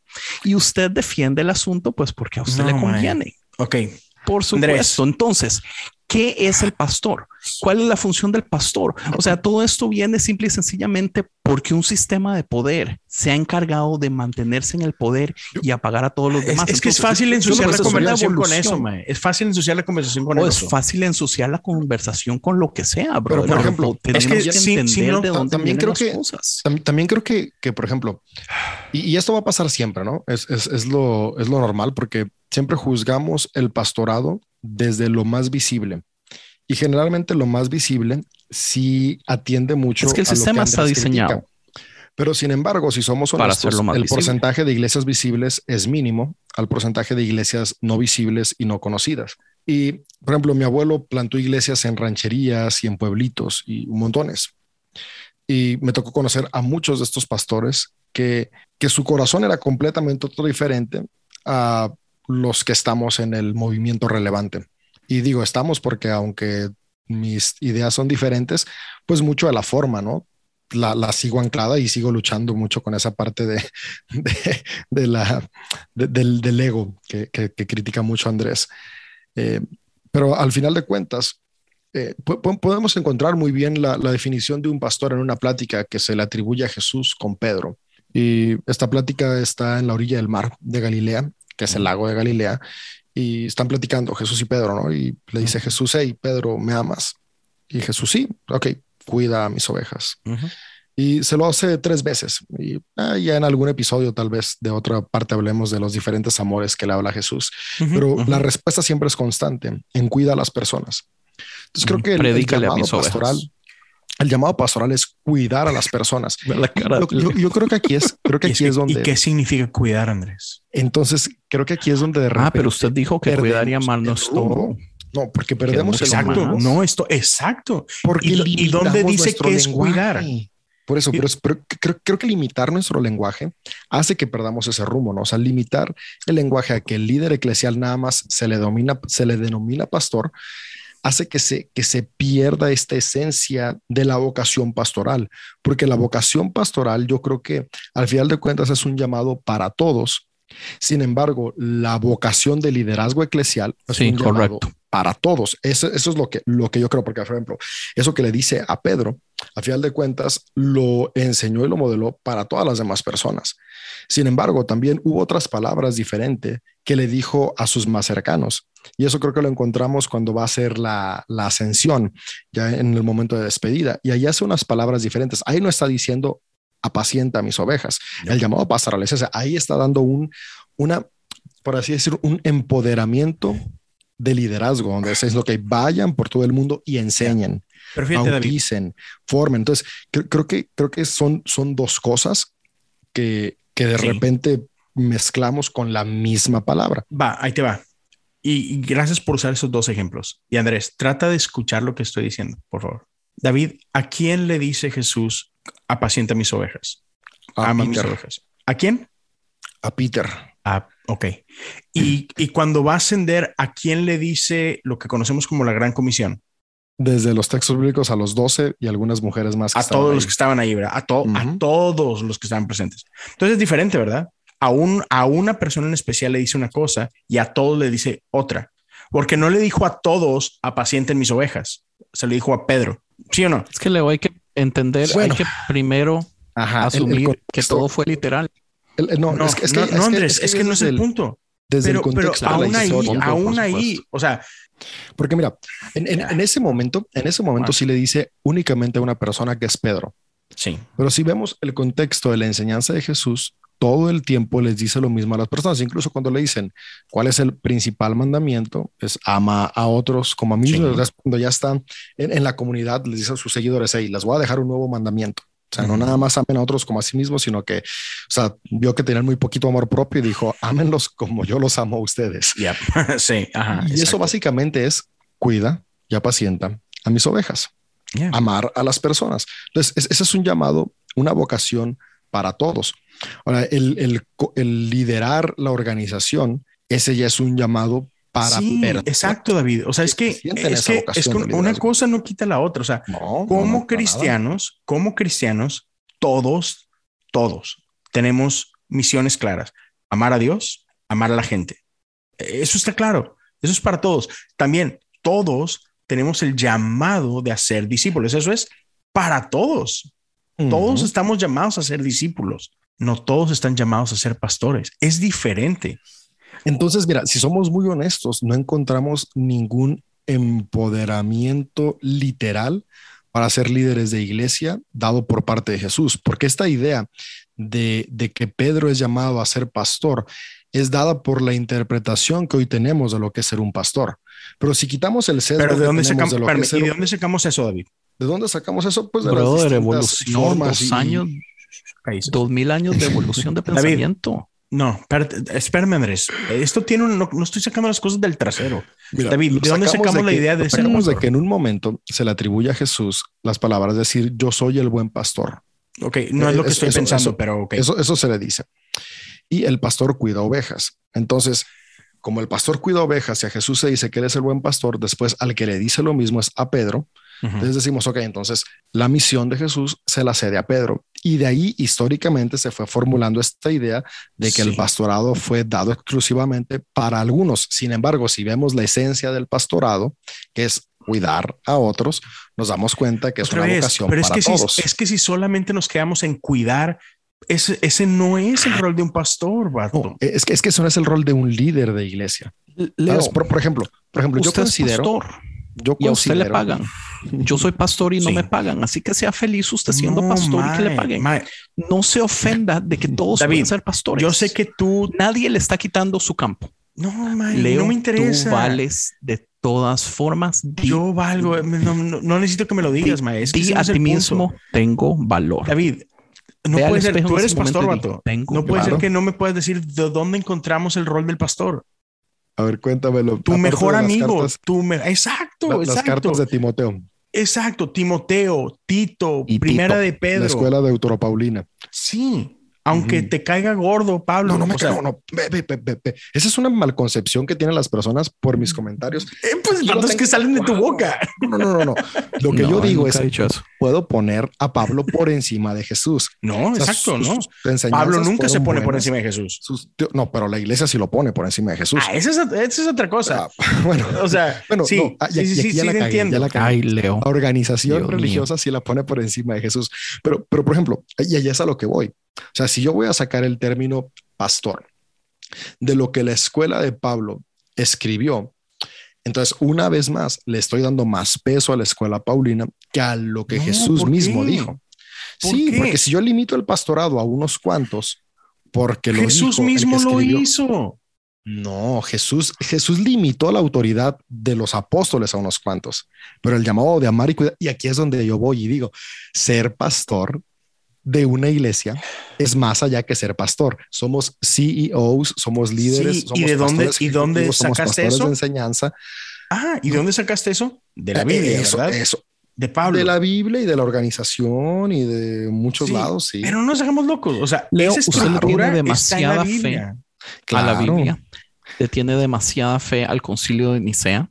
Ya. O sea, usted Sí, cree y no me que avergüenza. esa gente no se equivocó jamás, Perdón, que fue perdón, pero no me avergüenza. Espíritu Pero, pero. Leo, pero Leo, ¿por qué pides perdón, men? usted tiene el O sea, de- derecho de, hecho, aquí estamos creer en un eso. espacio donde todos podemos eh, Ya. tener nuestras. ¿Por qué digo eso? Porque Andrés sí lo dice como una burla y sí lo dice como algo vergonzoso. de que, "Ay, este pobre Bueno, chimpancé yo que no- piensa no- suficiente. Bueno, aquí sí somos lo honestos. Aquí sí somos honestos.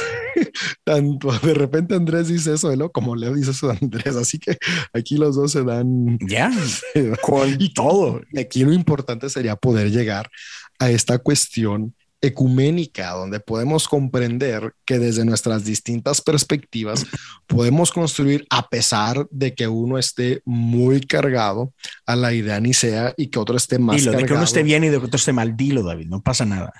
Leo, es que no quiero decir que estás mal públicamente. Te respeto mucho como para decir De hecho, estamos más en común tú y yo que tú y Andrés. No, pero, pero, sí, ok, sí, leíto, usted Te- mira. le encanta mentirse a usted mismo, mae. no importa. La cosa, mi querido Andrés Marín, ok, es que yo entiendo y, y te caga las iglesias tóxicas y los pastores tóxicas y, y- y te molesta correctamente Me el abuso el de poder. Sí, y Yes, es. Mae, y estoy contigo. Por eso hay, y yo sé que dices tú, bueno, es que todas las iglesias creen que son sanas. Sí, pero hay diferencias. O sea, hay iglesias que no tienen checks and balances, hay iglesias que sí, ¿ok? Y hay iglesias que todos sabemos y conocemos que hay pastores que son pastores porque ellos dijeron que son pastores y se fregó. Y ahí está canijo porque nadie los puede contradecir y en ese tipo de liderazgo es donde entran abusos. Hay otras iglesias, no nada más la mía, hay muchas iglesias que tienen un orden diferente y que tienen check and balances. Ahora, aún en esas puede haber abusos, sí, pero son menos. ¿Ok? Y sí, vivimos en un mundo imperfecto, Andrés. Pero aún en este mundo imperfecto, las iglesias tienen un, una gobernancia, ¿ok? Tienen un cuerpo gobernante que, que pone estructuras para el bien de la comunidad, ¿ok? Entonces, con ese entendido, o sea, eh, es que mira, creo que, eh, creo que este es el gran problema entre tú y yo, en que cuando yo pienso en iglesias, yo pienso en iglesias sanas, y cuando tú piensas en iglesias, automáticamente te vas a las peores iglesias del mundo. Y creo que ahí por eso tenemos tanto conflicto tú y yo en hablar bien. Pero, ¿qué, qué cree usted que dice eso del problema? No piensa usted en mí, no piensa en usted. ¿Qué, dice, ¿Qué cree usted que dice eso del problema? Con la facilidad a que cuando yo escucho iglesia, pienso en las malas y usted en las buenas. en parte tiene que ver con nuestra personalidad, Andrés, porque no puede, no, En parte por- tiene que ver con que el sistema tal vez no funciona. no, no, no, no, porque sí funciona y también no Mm. funciona. Es que es, son que, las es que dos. fíjense, fí- c- creo que Son tiene dos. que ver con, con los sesgos cognitivos de cada uno. Porque, y aquí está bien raro, y hasta ahorita estamos acomodados así en la escalerita. Leo, cuando piensa en iglesia, piensa en las buenas. Andrés, cuando piensa en iglesia, piensa en las tóxicas. Yo, cuando pienso en iglesia, pienso en las buenas y en las tóxicas. Creo, creo que tiene que ver mucho los sesgos con los que crecimos, los sesgos con los que somos formados y los paradigmas y experiencias que tenemos. Y aquí, Totalmente. aquí, aquí es, este, este grupo es un vivo ejemplo de cómo es la espiritualidad porque a final de cuentas, cada espiritualidad es formada por nuestros paradigmas estas cosas. son formados por nuestra vida. Y aquí, pero ve algo interesante. Por ejemplo, el problema que yo veo es si quisiéramos silenciar alguna de estas tres voces y decir el sueño de Leo se cumpliera, decir solo la voz de León es la chida de este grupo. O, es la más sexy, eso sí. Ah, ah, ahí tal vez, ahí tal vez, tal vez, tal vez podríamos Ya, hay que, ahí, vamos a sacar una encuesta de qué voz es más sexy, si la, si la de Leo o la mía, y ahí vamos a ver qué dice la audiencia. Ay, David. Leo gana mil veces, sorry, brother. no haga un Andrés, no se ponga usted en una situación donde va a salir decepcionado. No, no, no salgo decepcionado, pues si yo conozco la voz de, de, Leo, escucho sus podcasts, nada más estamos aquí en el, en el cotorreo. Pero bueno, la, la, cosa es esa, ¿no? O sea, silenciar alguno de los tres ahí sería ya caer en algo que no existe, eh, no existía de manera tan común en, la época de los siglos anteriores, pero que sí se vivía, que es la cultura de cancelación, ¿no? vamos cancelando lo que no es conforme a mi paradigma.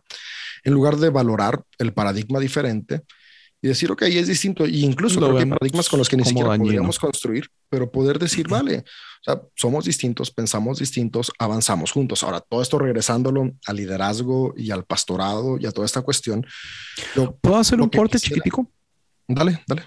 Algo muy interesante es suficiente que yo nunca personalmente he tenido problemas con iglesias o con líderes, pero he tenido relaciones con muchísimas personas que lo han tenido, entonces por eso es que me he ido a ese lado.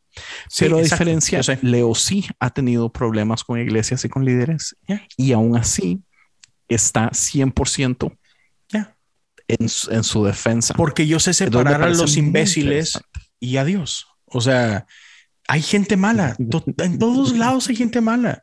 Y y hay gente, hay gente que abusa de poder en una iglesia y hay gente que abusa de poder en un banco y hay gente que abusa de poder. Y entonces no voy a cancelar a todos los bancos del mundo porque hubo un mal manager. Por ejemplo, yo he sido lastimado. Claro, pero se puede pelear por cambiar. Ahí, hablando de abuso de poder y regresando, y regresando, regresando al, tema de la plática. Por ejemplo, en, la respuesta, la respuesta de Jaguar, nada más déjame digo esto. Dale.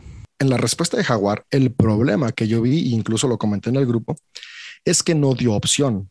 Y ahí es donde yo veo que se presenta abuso de poder, es decir, no es la visión, te alineas o punto. Entonces creo que cuando no damos la opción, empezamos a abusar de nuestro poder porque justamente creemos que nuestra visión es la única buena o la única sana. Porque yo puedo decir, yo puedo decir, sabes que esta es la visión de la iglesia, esta es la visión de la organización, esta es la visión de la comunidad, pero no te preocupes. Si no es la tuya, ¿cómo puedo ayudarte? O cómo puedo contribuir para que encuentres una comunidad que sí sea conforme la visión que tú tienes. O si no hay una, ¿cómo puedo ayudarte y cómo puedo contribuir para que tú comiences una comunidad desde tu perspectiva? Creo que eh, ahí es cuando abrimos el diálogo. Entonces, no estoy excluyendo, no estoy obligando a que se sometan a mi visión, estoy abriendo las puertas, no cedo mi visión, pero tampoco retengo y limito a las personas. Entonces, creo que esa es la parte donde, donde viene eh, ahora sí la cuestión de administración como líder, ¿no? Donde administramos las tensiones, administramos las formas y, dejamos de tener el miedo de que surjan más organizaciones. Y, yo creo que muchas veces son dos tipos de miedos. Ah, no siempre es el miedo de tener competencia. Creo que sí hay, sí hay un miedo muy común y que, y que, por ejemplo, platicándolo ahorita con Leo, nos, nos resuena los concilios de qué tal si empieza una organización que, que no sea sana doctrinalmente. Pues, al final de cuentas, mi preocupación debe ser nada más que no empiece una organización que sea coercitiva y coactiva. Mientras no haya abuso, que guíe a las personas a amar, vamos, adelante, impulsémonos. Eh, creo que allí estaríamos, estaríamos siendo ah, más, más como Jesús y menos como el egoísmo humano que quiere mantenerlo todo en orden, en estructura, en que no se mueva nada fuera de mis ideas porque si no ya no funciona. Ya, pero fíjate que, David, por ejemplo, a mí me gusta cuando, cuando hablamos de eso, tú dijiste respecto al, al, al story de, de Jaguar, dices tú, no es que está mal, solo que está incompleta, Incompleta. ¿verdad? y, y es eso, o sea, porque, o sea, por un lado, no podemos decir que la respuesta de Jaguar está mal, porque está correcta en su contexto, ¿verdad? O sea, porque quien está preguntando es un miembro de la iglesia. Usted, Leo, defendiendo a pastores relevantes como que No, se no, no, pierde pero- mucho el pero- peso Pero, pero es que no es eso, ¿verdad? Mae, es que no se trata de eso. O sea, olvídese de todo, olvídese de relevantes, olvídese de Leo, olvídese de todo. Simplemente la pregunta es, ¿viene de un miembro de una iglesia y que está No, preguntando? no, no. Viene de un líder. Ah, bueno, bueno. No, el no, miembro no, no. pregunta. Es un miembro quien pregunta, oye, ¿qué hago si mi manera de hacer iglesia no es la misma que la de mi pastor?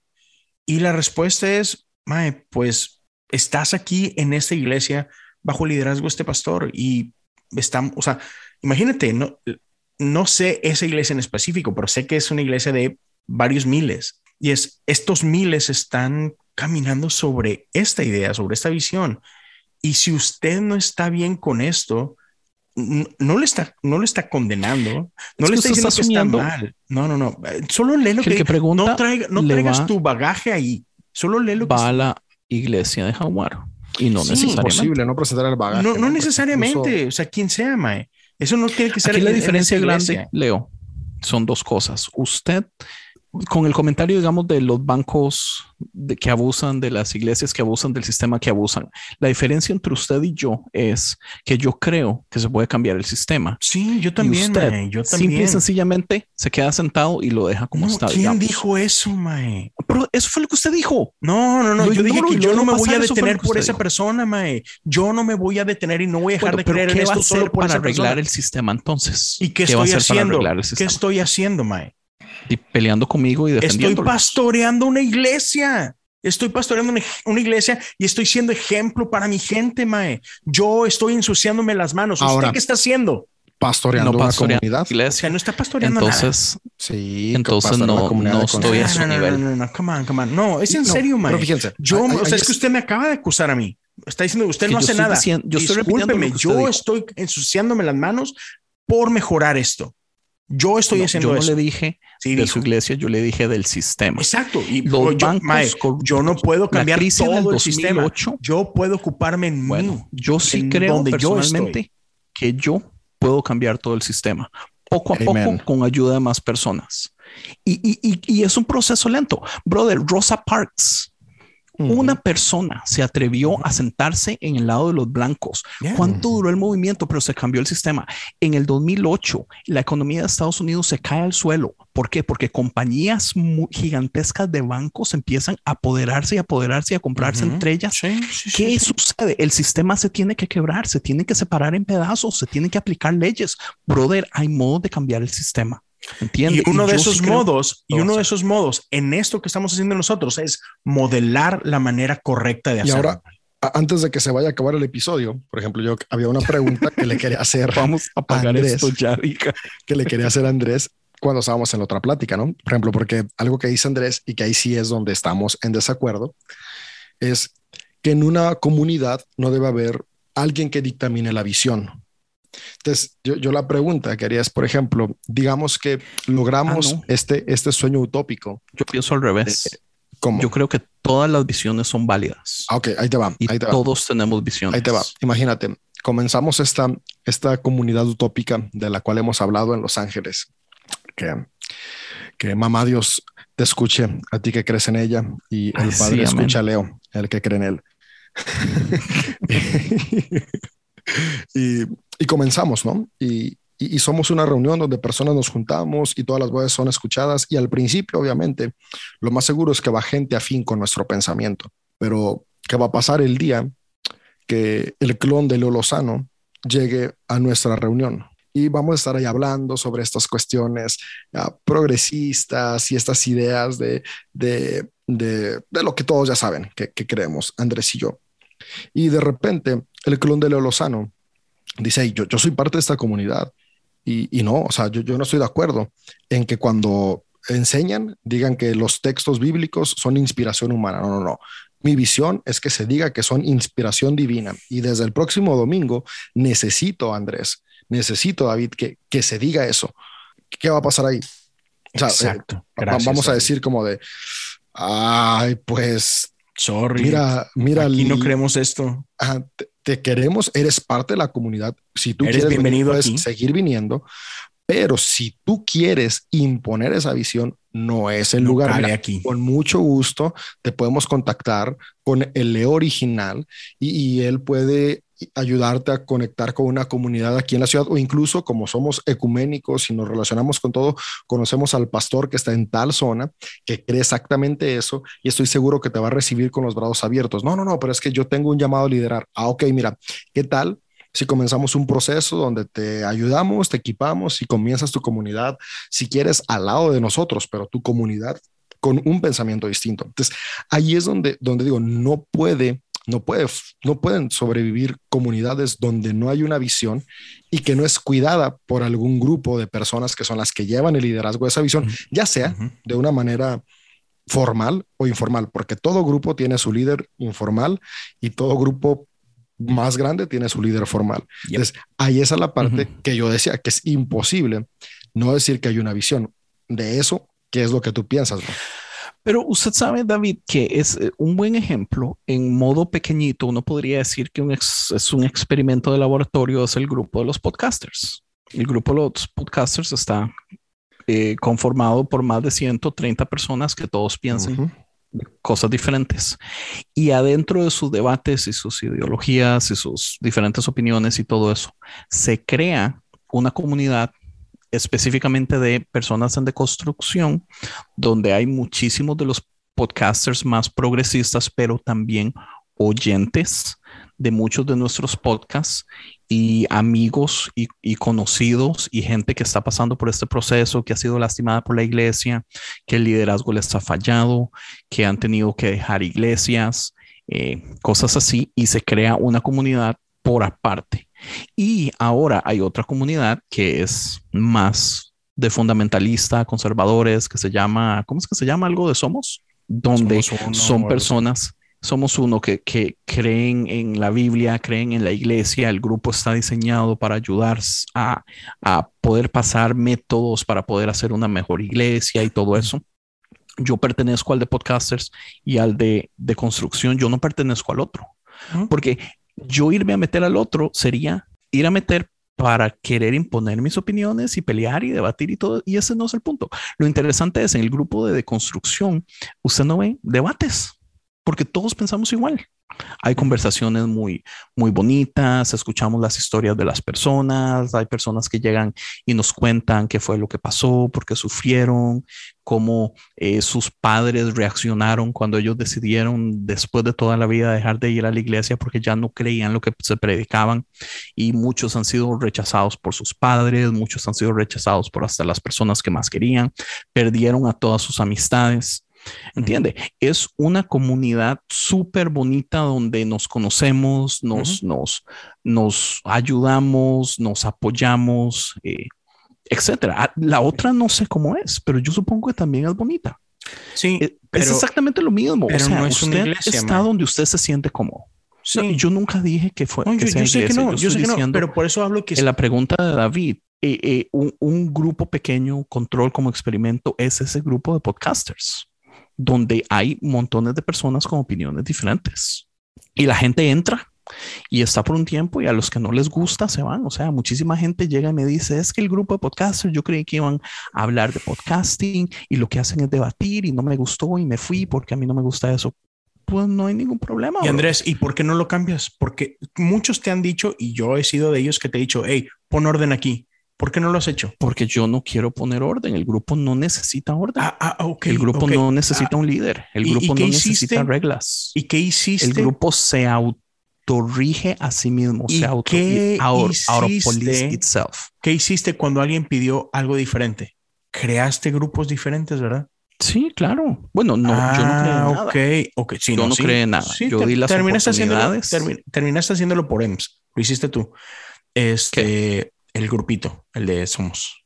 Tú lo terminaste creando porque la necesidad Bueno, que eso fue porque estábamos molestando a Smiley. Yo sé, pero lo hiciste Smiley. y funcionó. Y esta es la cosa, otra vez, tú, tú, Andrés Marín, dices, tú eres el que dices y por ti, por, pudiera decir por tu culpa, pero no es por tu culpa, es, es tu decisión, el decir, es que este grupo no ocupa reglas. Y cuando alguien viene con una visión diferente a la tuya, tú le dices, lo siento, mi visión es esta. Tú estás haciendo lo que texteó Jaguar. De hecho, no necesariamente, porque No, digamos, si la mayoría del grupo se levantara y dice, quiero reglas, o sea, el grupo no es mío, yo no soy el pastor, yo no soy el líder. yo soy el presidente del grupo. Mm, eh, Si el grupo en su mayoría se levanta y dice, quiero esto, la mayoría gana, man. Ah, no sé, porque a todo mundo, porque no ha sido una persona la que dice eso y a uno y uno por uno les has dicho, lo siento, no, no, no, no. A lo mejor si todos los De hecho, no sumaras juntos, muchos, ah, son suficientes, son, son, son varios, no es uno, pero tú tienes una pero visión de ese 10 grupo. No sé. Tú, 130. tie- tú tienes Yo sí una, sé, son como cinco. Mae, tú tienes una visión de ese grupo, Mae, y por eso es como es. Sí, pero ok, tal, tal vez usted tiene razón, pero mi visión No, tal es una vez. visión abierta. No importa, pero es una visión. Ok, digamos. Abierta o cerrada es una visión. razón. Sí, yo tengo razón. Es una claro que tengo. Es una ¿Cuándo ha estado en debate eso, Mae? Discúlpeme, pero siempre es terminamos ahí. que no oprime, no obliga. Está bien, sigue siendo no una visión, Ese no es el punto. Es una visión, punto. Ok, bueno, una está visión. bien entonces. Entonces me explico. Y está bien, Mae. Porque esa es su visión y es linda y, y- y tendrá sus defectos, pero, pero es su visión y es valorar. O sea, tiene valor. Y si alguien tiene una visión diferente, usted lo ha dicho, Mae, vaya y haga un grupo así, es necesario. O sea, yo lo he visto a usted hacerlo. Yo lo he visto a usted empoderando gente y decir, hey, está con ganas, ve y hazlo. Es lo mismo que está poniendo Jaguar en su tweet. Es lo mismo. En su story. Mm, Sí. Más o menos. No, por el no. punto que dice Sí. David, donde no da la opción. Pero, pero es que eso no, no quiere decir que esté mal lo que está poniendo, porque es lo que usted hace. Está incompleto, fue lo que usted dijo. Es correcto, pero no está mal. ¿Se da cuenta? Sí, pero- al estar incompleto viniendo de una persona tan importante y con tanto poder, ya Pero es- es, 100% pero es que está bien, porque- ese es mi problema. No, pero es que esas ya son sus, son sus ideas. O tal vez- tal vez son son sus cosas. cosas mías. Sí. Son puras cosas mías por la maldad, porque yo ya no confío en personas en poder a, a este tipo de capacidad. Pero es que usted O sea, también yo- tiene yo no poder. confío. usted tiene poder. Ay, pero es que no se compara jamás. Eh, pero es, pero, pero sí se compara para la gente que lo crea usted con poder. no, o sea- jamás, Leo, por favor. Andrés. Por favor, o sea, comparar eh, el poder.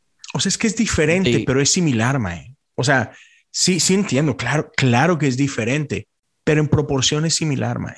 No, no, jamás. Sí, sí, usted, usted le da miedo admitirlo, pero sí. O sea, usted, usted tiene influencia, mae, con gente. Y si no me cree, yo sé que todos los que lo respeten y lo quieren y lo siguen, me van a decir, sí, yo, yo, las palabras de Andrés tienen Tal, peso tal para vez, mí. tal vez la diferencia aquí es que yo no la quiero, no la busco y no abuso de ella y le Pero tengo tanto tiene. pánico a esa influencia que prefiero Y está bien. tocarla con guantes. No, y, y eso es bueno, mae. Eso es así deberíamos de ser todos con poder. Yo, yo, yo lo comparto y yo soy así.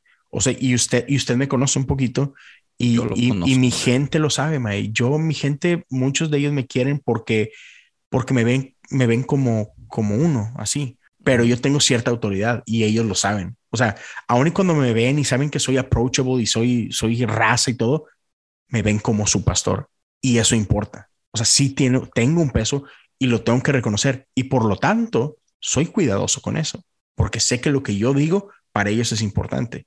Entonces, porque yo vengo de experiencia donde yo he sido lastimado, yo sé el poder que tengo y por eso soy cuidadoso y por eso trato de honrar mi posición porque sé el poder que carga mae, y es una linda responsabilidad y, y hay que tratarla con ese cuidado. ¿Por qué? Porque yo fui llamado a eso, a cuidarlos. Y eso es algo que no lo tomo a la ligera nunca. Y trato, aunque es diferente el rol, con el mismo cuidado, trato a mi audiencia en el podcast y por eso hago las cosas como las hago. Y, esos mismos principios los llevo con, mi congregación y los cuido y los amo. y porque los cuido, los amo, los enseño como los enseño y predico como predico y, y los visito como los visito y lo que sea, porque ese es, yo entiendo cuál es mi rol como pastor. Y entonces, y, y aún en mi caso, o sea, yo tengo una visión para mi servicio al que estoy a cargo, pero yo no soy el pastor principal, yo tengo un jefe y hay cosas en donde yo me cuadro. Por ejemplo, si por mí fuera, yo predicaba en jeans, en tenis y una playera y a lo mejor una chaquetita o lo que sea. Pero, pero por respeto a mi pastor no lo hago porque él me dice, por favor, vístete de tal manera. Y, esa es su visión de, mm. de, de, iglesia y yo la respeto. ¿Por qué? Porque estoy bajo su liderazgo, mae. Y está bien. El día, si me, si me dijera algo con lo que yo tuviera problemas, me voy, ¿sabes? Me voy. Entonces, uh, o sea, ahorita como iglesia metodista estamos en una broncona bruta con todo ese tema de la comunidad LGBTQ y más y todo esto y, y hey, si en un momento se toman decisiones y, y mi conciencia no me permite estar ahí, yo me voy, mae. Para un lado, para el otro, o sea, lo, lo que se decida. Pero, pero ahí estamos. Entonces, ¿por qué? Porque, hey, hay líderes y, y, sí importan, estas visiones importan, porque hay un orden, porque hay principios, porque si no, no llegamos a ningún lado, mae. O sea, y creo que David ha hecho una diferencia entre esto, ¿no? Entre, entre la persona y la organización y, y, organizaciones son necesarias. Y si no hay orden, si no hay estructura, jamás se hace absolutamente nada. Entonces, pero sí hay que tener responsabilidad y hay que tener cuidado y, y demás, ¿no? Este, pero sí, entonces, o sea, regresando al principio, es, es esto, cuando usted leía la, la descripción de, este, de, de, lo que esta iglesia piensa del pastorado, es, pues ya, o sea, ese es el rol del pastor, mae. y no es fácil, déjeme le digo, ser pastor no es fácil. Y yo hablaba esto en, en un podcast hace poquito, hablando de pastoras y defendiendo pastoras, porque uh -huh. a, a, mí me molestó mucho cuando, me, bueno, no me molestó, me molesta mucho cuando gente critica a pastoras, porque así aunque no, la gente que habla más esas tonteras, la mayoría, no, porque hay muchos pastores que, que hablan en contra, pero es como que es gente que no tiene idea de lo difícil que es ser pastor. David es testigo. Es sumamente complicado ser pastor, Mae. Simplemente ayer que estaba grabando con Julio, trató de adivinar, adivinarme la edad y me dijo que tenía 38 años. Tengo 33. Yeah. Gracias, pastorado. Bro, bro, yo, yo soy tres años más grande que mi pastor mi pastor se ve no sé cuántos años más grande que yo, porque él tiene 12 años en esto, mae, y desgasta bien gacho. El, el, pastor de mi iglesia anterior llegó a la iglesia cabello frondoso, oscuro, saludable, lleva seis años ahí, ya está todo canoso y yo digo que no sé qué tanta pastilla se tenga que meter, pero es desgastante como no tienes idea, es estresante, es, es ingrato, mae el rol de pastor es sumamente difícil. ¿Por qué cree que no muchos lo hacen? Nah, no muchos se animan a ser pastor porque es difícil. No es cuidar y amar a la gente. Si eso fuera, deme bueno, 10 pero cargos. es que, pero es que volvemos a lo mismo. O sea, en, en, en, su definición más básica debería ser, pero en lo que se ha convertido en este momento no lo es. Es que porque, siempre por ejemplo, ha sido una así, de las cosas, por, eso, por eso yo no creo.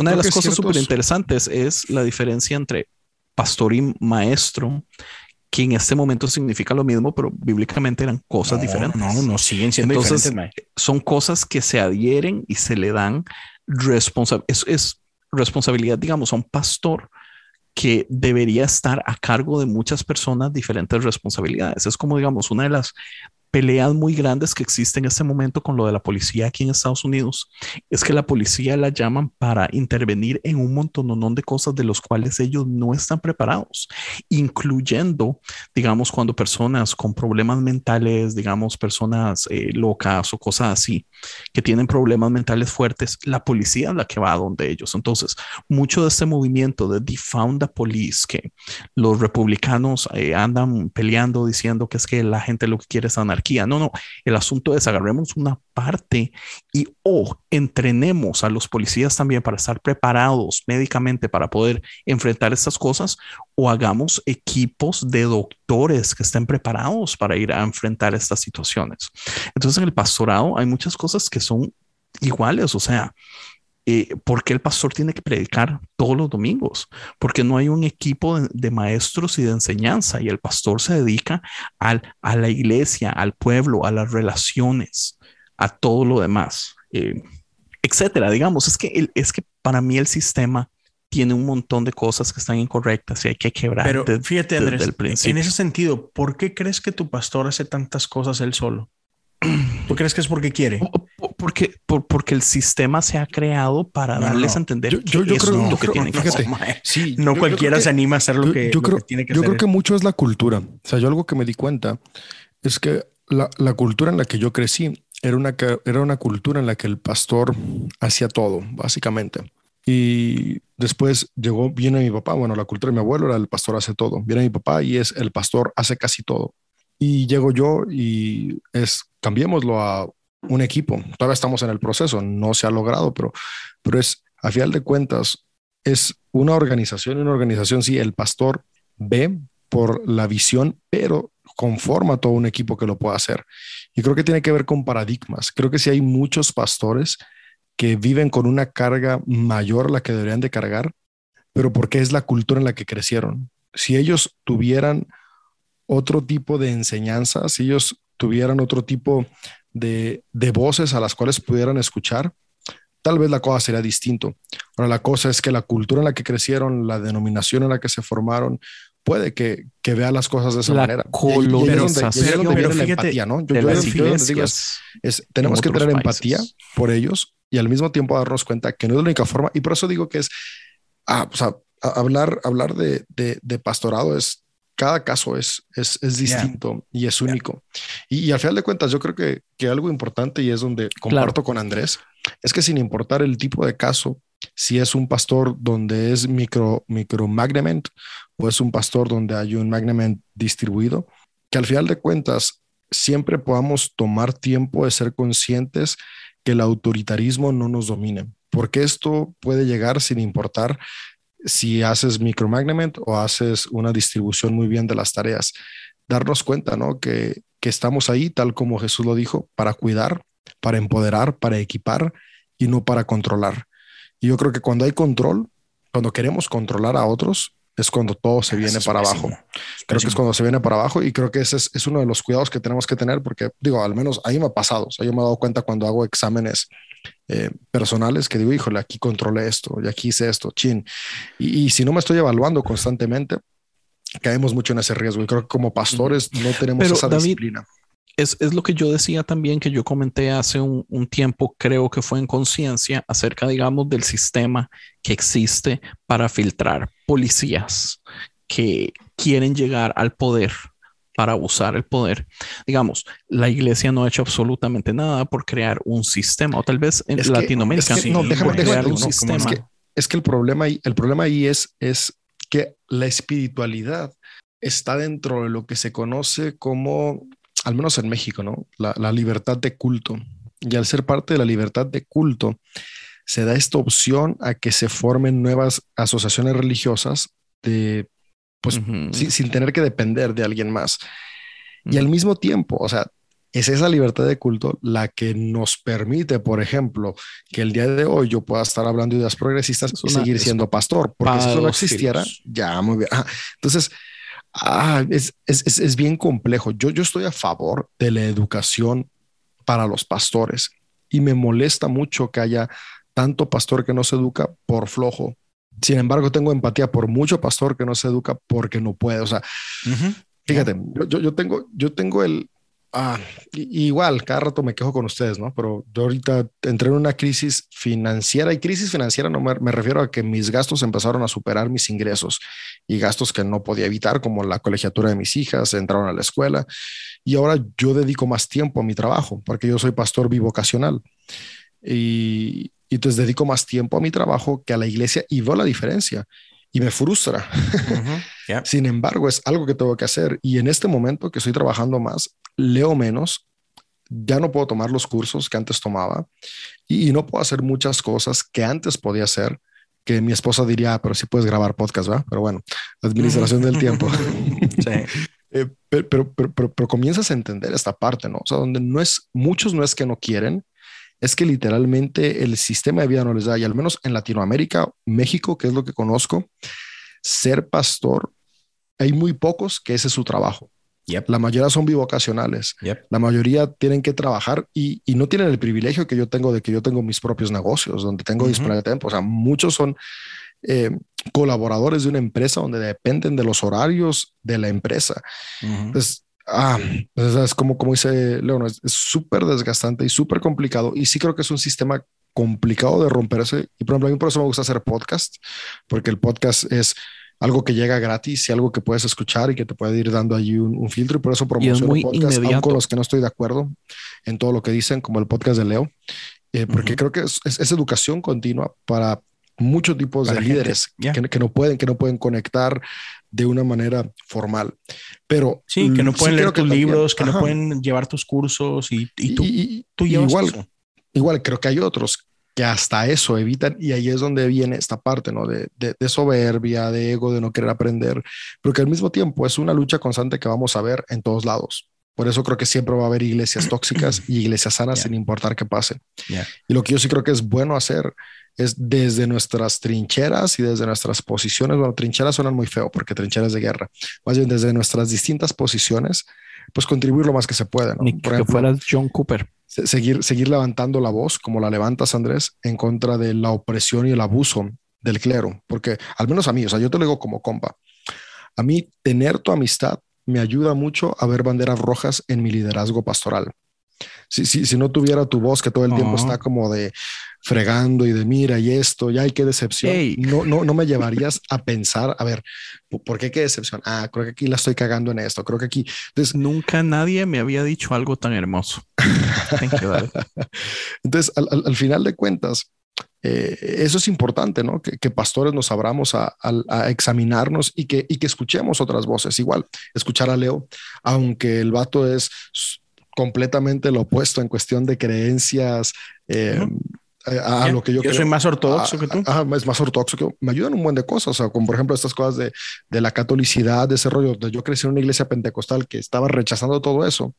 Eh, escuchar los podcasts de Leo, que está formado en la iglesia metodista, que, que, que, es diferente a yo que he leído de la iglesia metodista, escuchar a alguien que es parte de la iglesia metodista, aprendo de él. Entonces, yo, yo creo que, que esta es la parte que todos podríamos tomar, ¿no? Ir viendo, ir viendo cómo dejamos nuestro ego para dejar de ser líderes controladores y comenzar a ser líderes con manos abiertas y, poder hacer tweets que no estén incompletos, sino tweets completos. Y, es por eso también lo bello del podcast, ¿no? Que, que es una... ¿Cuánto llevamos aquí? No sé, de casi dos horas. Dos horas, man. Y, y pues en un story estás limitado a lo que puedes compartir, ¿no? Entonces también, también tenemos que entender eso y extender gracia, porque ve, ve lo complicado de esto, ¿no? Y lo irónico de esto. Y, y, y, se va a resumir en esto de que villanos y sí, villanos y no, ¿no? Porque decías tú ahorita de cómo hay muchos pastores, tu abuelo, decías, mi abuelo, él lo hacía todo. Pero nos hemos puesto a preguntar por qué hacía todo tu abuelo. Y, y por un lado podrá decir, oh, es que así lo enseñaron. ¿Y por qué lo enseñaron así? O sea, si, si nos vamos para atrás, llega el punto donde es que no había más. Exacto. Y, pues es, y lo que, lo que haces, pues eso vas y enseñas, ¿no? Y, se tarda en romper esos moldes, pero no parte de un lugar donde yo como pastor quiero hacer todo. No, nadie queremos eso. Es que, es que, fíjatelo, ah, y aquí de nuevo, o sea, estamos hablando desde lo que conocemos, porque por ejemplo, sí, ciertamente hay muchos pastores que es lo que tienen, pero también hay muchos, digo, tú, has estado en las reuniones de alianzas o de otros pastores ahí del área y empiezas a conocer, ¿no?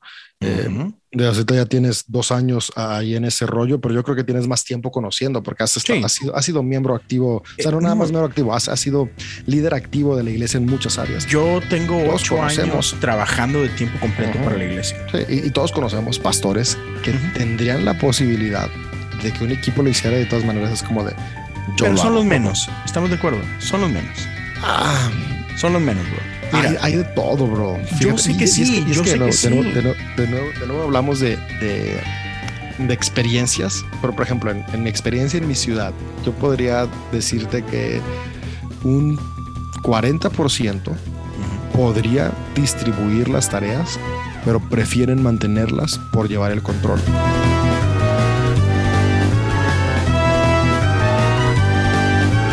Visítanos a esta dirección www.concienciamedia.com.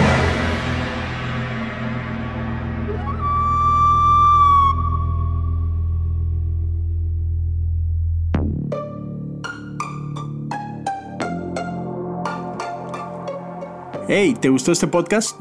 Visita Podcast Cristianos en Español en Instagram, Facebook y Twitter para encontrar más podcasts como este.